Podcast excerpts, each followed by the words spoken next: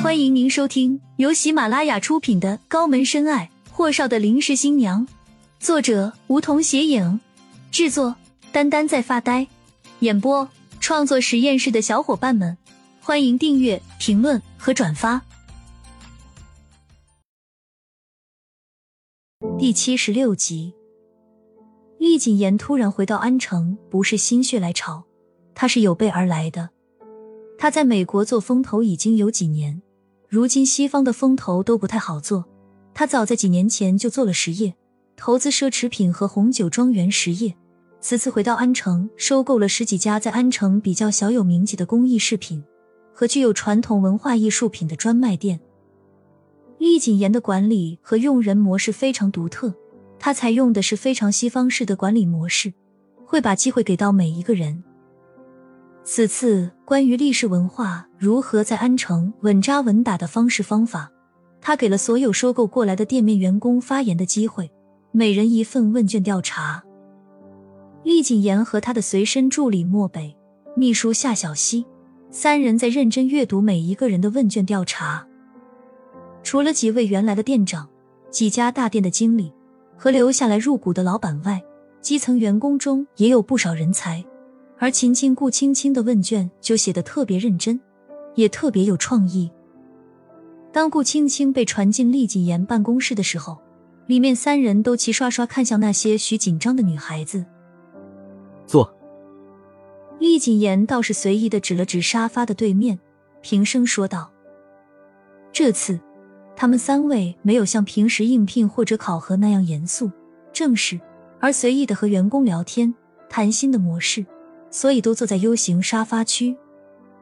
顾青青看了看三位领导，紧张兮兮道：“厉总，我是不是做错什么了？”厉谨言先是一愣，而后沈笑：“没有啊，反而是你做的很好。坐。”他又指了下右侧的沙发位置。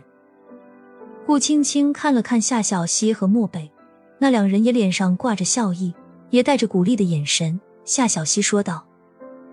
小秦，坐吧。今天我们就是和大家挨个聊聊你们填写的这份问卷调查，没别的事儿，别紧张。顾青青这才稍微放松了一点点。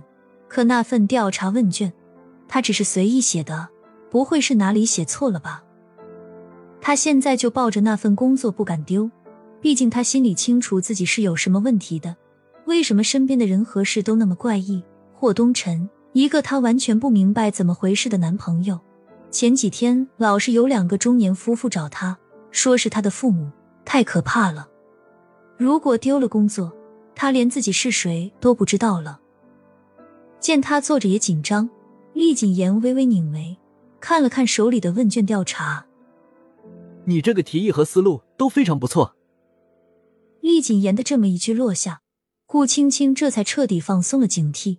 尴尬的绞着手指，啊，那个就是想到哪里写到哪里了，让厉总见笑了。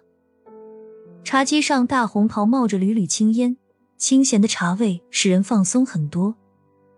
厉谨言伸手端起沸腾的茶壶，给夏小溪和漠北、顾青青都倒上茶水，轻轻推向他们三人面前。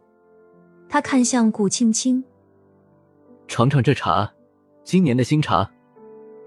顾青青哪里敢尝老板的茶，只是点头，紧张道：“谢谢厉总的茶。”见他还是紧张，厉谨言给了夏小溪一个眼神。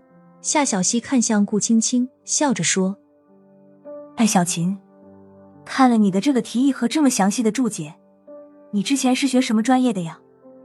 这一看都是出自一个非常专业的策划人士的水准啊！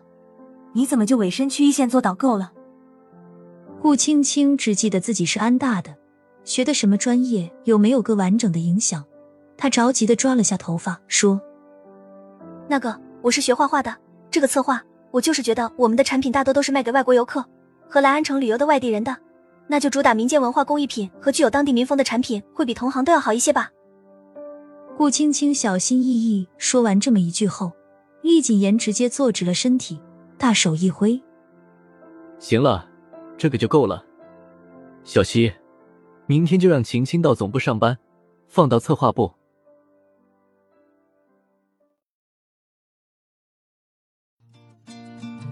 本集已播讲完毕，还没听够吧？那赶紧订阅吧，下集更精彩。